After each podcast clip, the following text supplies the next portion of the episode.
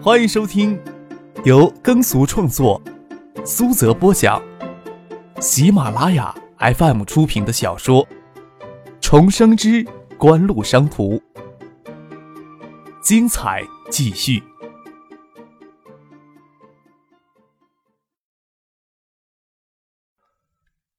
第四百五十集。这是场内企业代表的感受，但是对于围堵在场外的媒体记者而言，感受却是不同的。这时候才发现，之前对香雪海的爆呼近乎全无，那就意味着有更多的新闻爆点可以挖掘。而爱达集团再次放弃十三条五秒广告的竞夺，与媒体之前预料的结局相差太远，无疑也勾起了记者们的极大兴趣。三界标王企业当中。爱达是唯一一家能保持高盈利的企业，他们的经营策略与思想自然值得关注。特别是香雪海与爱达集团之间说不清道不明的关联，更让人觉得有很多的故事可以挖掘。陶兴建与叶晓彤以及其他十三条无门广告的竞得企业代表都留在会场接受中央电视台简短的访问。苏京东、杨云、周一平等人。则随着其他产业代表走出了会场，当然，他们也走不出会场多远，就被蜂拥的一群记者围了上来。我知道你们有很多的问题要问。苏京东面对着无数只递到身前的采访话筒、录音笔，做了个手势，让记者们稍安勿躁。景湖电子研究院与爱达集团在前天夜里紧急做出了一个重要的决定。希望借此机会，请记者朋友们帮我们传达出去。我们决定将今年四月份花巨资从德仪手中购得的手机制造技术，无偿向海州电子工业园区与现高新区的企业公开。苏京东话声刚落，会场外顿时鸦雀无声，陷入奇妙而诧异的沉默当中。即使没有听清苏京东说话的人，也会由于突如其来的安静而不由自主地闭上嘴，转过头来。爱达集团近一年来有过哪些惊人之举？与飞利浦公司交换专利技术，与德仪合资成立低星机芯制造工厂。在九七年，在电子产业领域，国内拥有元器件制造能力的企业犹如凤毛麟角一样珍惜。爱达集团做到了，而且与德仪各具一半股权，设立在海州，故大半为华人工程师的技术人员，泰推光电研究院所拥有机芯制造核心技术的全部知识产权。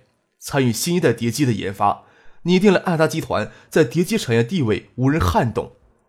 三月中，德仪中国区总裁陈细生转任爱达集团总裁。爱达集团花费五千万美金巨资，从德仪手中引进了除基带芯片之外的全套手机制造技术，又在建业投入十个亿的巨资启动橡树园计划，获得邮电部发放的四张手机生产许可牌照中的一张，昂首阔步地迈进了手机行业。五月初，爱达集团旗下的叠机业务借壳上市，在恒生指数最疯狂之际，从香港证券市场疯狂卷走了四十个亿，堪称近十年来香港证券最成功的资本运营之一，也是目前红筹股在香港证券市场集资最多的一次资本运作。媒体都预测爱达集团将是这些央视标王的最有力的竞夺者。在此之前，大肆报道爱达集团的业绩。今天过来参加竞标的企业代表。对香雪海或许不熟悉，要是对爱达集团的情况不能做到了如指掌，那也太尸位素餐了。在筹备大半年之后，爱达 i 零八、i 幺九两款手机才潸然上市。一上市就惊艳了全国，还没有哪家媒体或者机构给出爱达两款手机在十月份的具体销量。但是 i 九手机常常在盛兴环球电器门店的手机专卖区买断货，却是不争的事实。让在场的企业代表、媒体记者将手机从公文包或者衣兜腰间的手机套里拿出来，也不缺乏 i 九手机的惊艳身影。媒体将 i 九手机誉为爱达集团继碟机之后又以敛财利器，或许 i 九过于惊艳，将 i 零八手机压得风采全无。事实上爱零八手机以其稳健的机型、稳定的质量与相对低廉的售价，在一上市的时候。销量就领先于联信、联讯、东兴三家推出的几款国产手机。媒体都在预测爱达集团会在手机行业高歌猛进，所以才大胆的预测爱达集团会果断出手，将这些央视标王揽入怀中，用于播放他们的手机广告。令人都意想不到的是，艾达与香雪海在上午的竞标中表演了一次精彩的双人空中接力灌篮，将其他企业都晃点过去，成功将香雪海送上了央视标王宝座。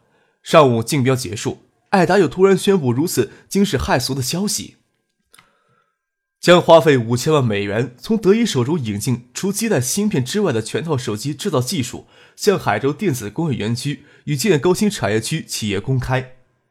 听到苏京东突然宣布这样的决定，所有在场的人都惊愕的愣住了，难以置信，怀疑自己是听错了，或许是苏京东他突然发了神经。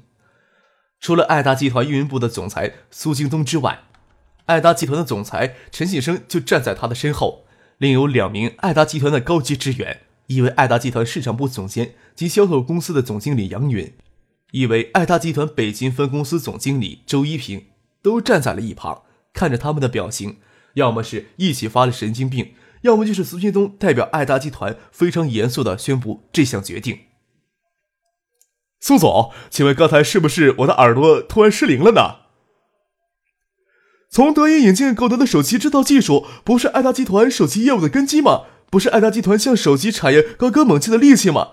爱达集团怎么会突然决定将相关技术向外界公开呢？所谓的公开是指什么呀？其他企业可以任意使用吗？收费呀，还是免费呀？所谓海州电子工业园区与建高新产业园区的企业，是指之前入驻的所有企业吗？今天之后到这两个园区投资注册公司的企业算不算呀？是全部公开，还是只公开无关紧要的部分呢？我的记性不错，爱达集团为相关技术支付五千万美元的巨资。艾达是要将五千万美元的技术资产与两个园区企业共享吗？爱达集团为什么要做这样的决定呀？爱达集团管理层集团都疯了吗？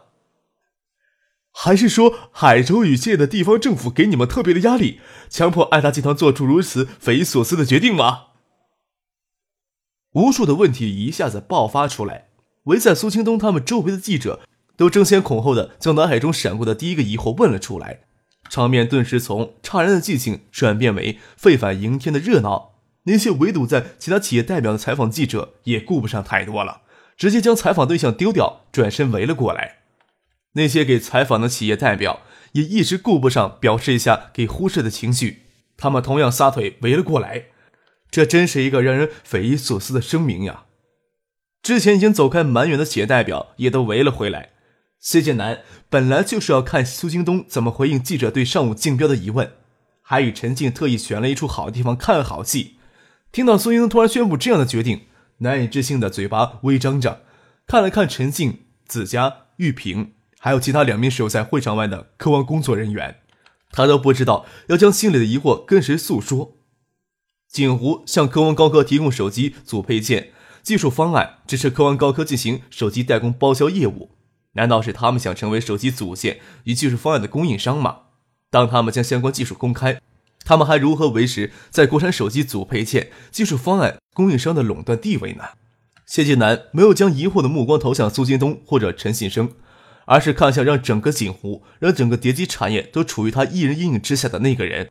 那个人虽然正叼着根草茎站在会场的出口处，陈静也看了过去，拍了拍脑袋，感觉自己快要疯掉了。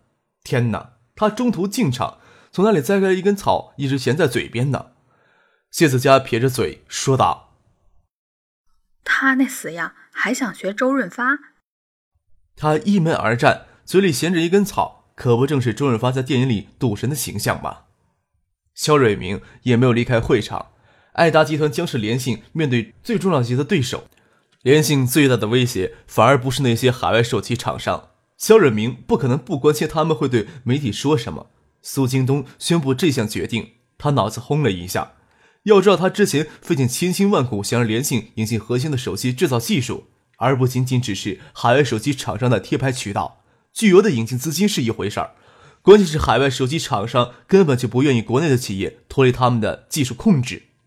海外手机厂商不想直接通过他们的手机产品出口来到中国来牟利，更希望通过技术垄断。通过手机组配件的供应或者高额的技术许可费，从国内的手机企业源源不断的吸食利润。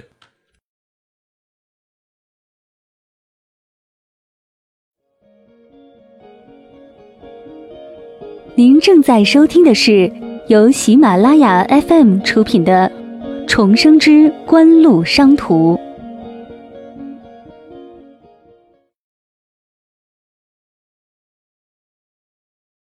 作为半个专家级人士，肖远明当然清楚，爱达 i 幺九手机在技术上有一定的提高，但是 i 零八手机则完全是基于他们从德引进来的手机制造技术。也就是说，只要海州电子工业园区以及高新区的企业有能力完全消化这些技术，就能在不长的时间里生产出与 i 零八相媲美的手机产品出来。当然，手机生产许可牌照是一个问题。但是联信、东芯、联讯，他们三家拥有手机牌照的企业，却可以实现手机百分之五十以上的国产化率。更多的企业虽然没有手机牌照，但是他们可以为手机厂商提供组配件，成为组配件厂商，或者像科王高科那样成为手机代工包销的，也是一种选择。要晓得未来移动通讯的市场到底有多大？九七年十月中旬，第一个千万个的移动通讯用户在东海产生。一千万是十年累积来的一个数字，相比较国内十三亿人口的庞大基数，看上去有些可怜。但是这一千万数字当中，今年一到四月份就贡献了四成，这意味着什么？这意味着国内移动通讯市场正在呈几何式的井喷。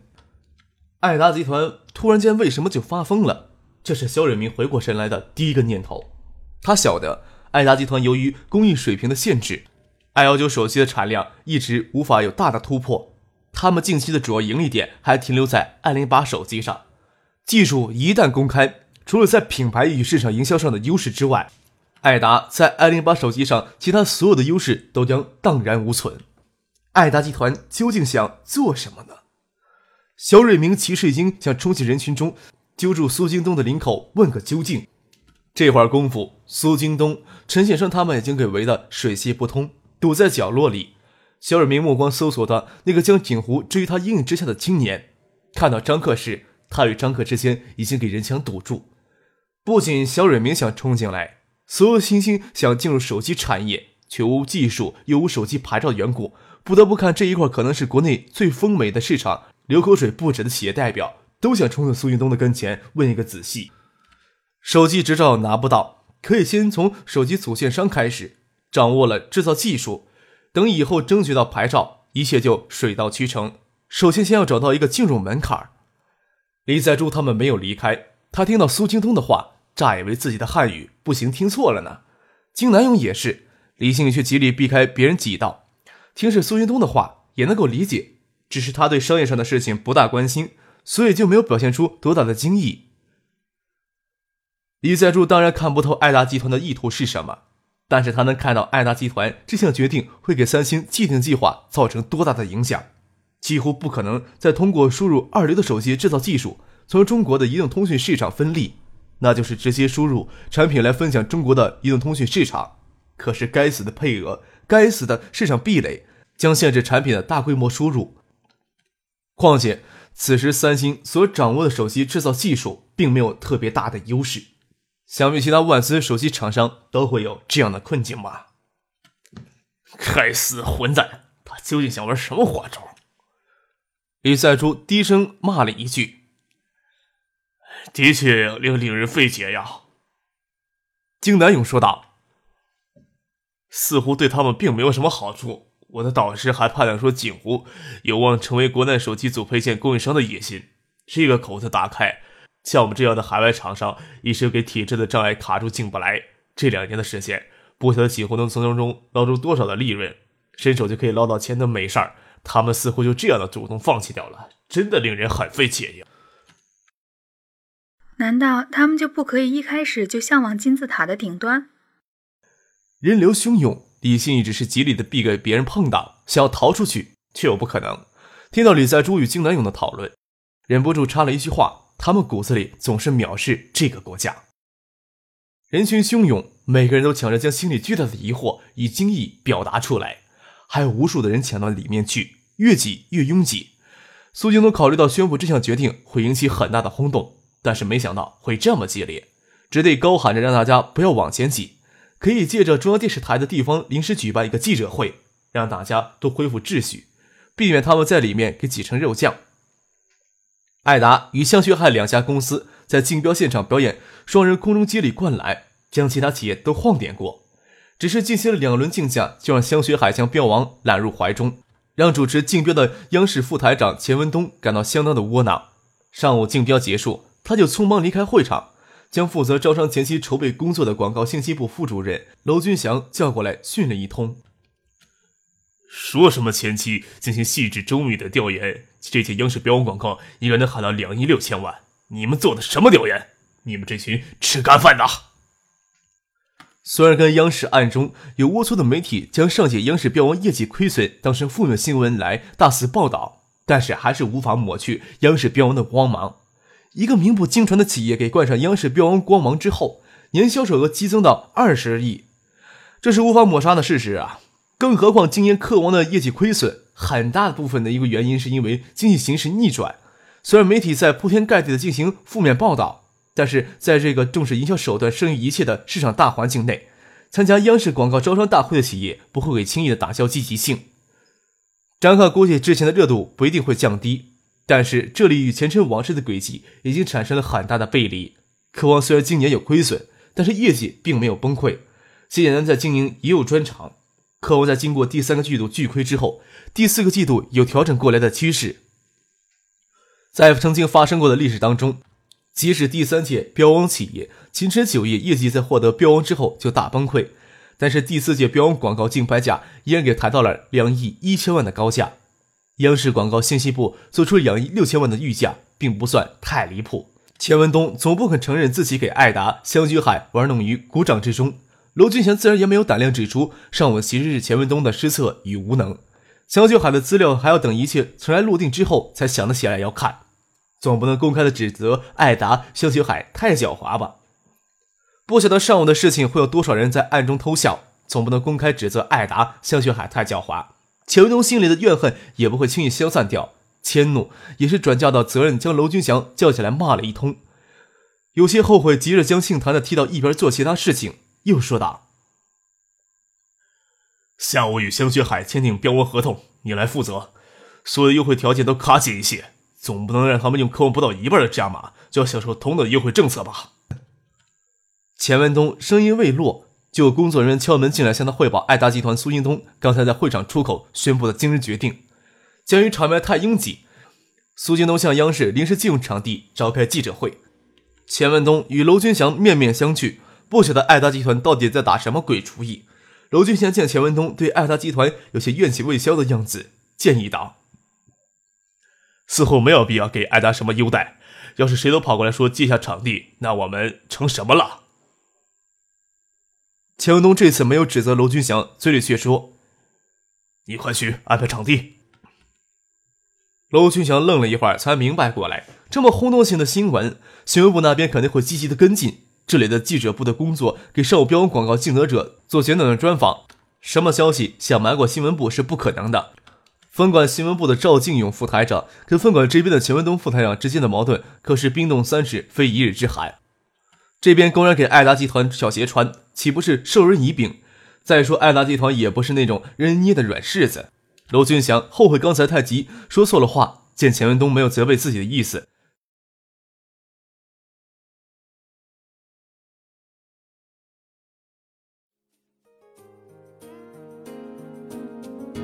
听众朋友，本集播讲完毕，感谢您的收听。